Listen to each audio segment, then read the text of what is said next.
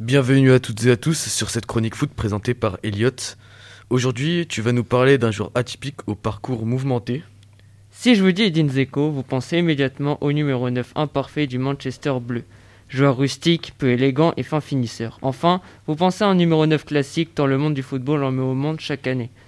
Mais Edin ce n'est pas un simple renard des surfaces qui se contente de bien se placer dans les surfaces de réparation.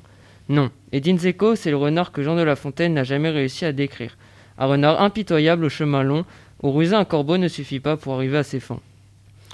Si je me souviens bien, euh, Dzeko a vécu euh, la guerre pendant son enfance, un contexte un peu particulier. En effet, Dzeko est né le 17 mars 1986 à Sarajevo, en Bosnie, qui est alors en pleine crise comme tous les pays d'ex-Yougoslavie qui ont vécu un sombre épisode de guerre.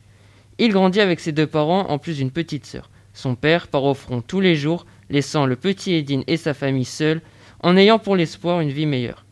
Mais les guerres ne laissent jamais entrevoir d'amélioration, et cela pour tout le monde. Alors qu'Edine n'a que 5 ans, sa maison prend feu et s'écroule devant lui, mettant à mal l'espoir d'une vie meilleure. À seulement 5 ans, Edine n'a plus de maison et vit avec 15 membres de sa famille dans 35 mètres carrés à Sarajevo en pleine guerre.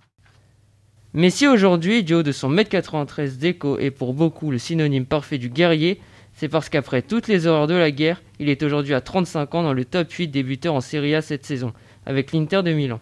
Recruté cet été, il fait déjà oublier le grand Lukaku au Nerazzurri. Peux-tu maintenant nous parler de sa fabuleuse carrière? Auteur d'un parcours de vie incroyable, sa carrière sportive l'est tout autant. En 2003, il devient pro dans le club bosniaque du FK Seljesnikar, club dont les infrastructures avaient été totalement ravagées durant la guerre. En 2005, il intègre la deuxième division tchèque avec le club du FK Teplis, qu'il l'a prêté une saison au FK Usti, où il retrouve son premier coach. Il marque son arrivée en Europe en 2007 à Wolfsburg, qui lui ouvrira en 2011 les portes de Manchester City, avec qui il marquera 72 buts jusqu'en 2016. Par la suite, il pose bagage en Serie A à l'AS Roma, où il devient une véritable icône avec 119 buts marqués.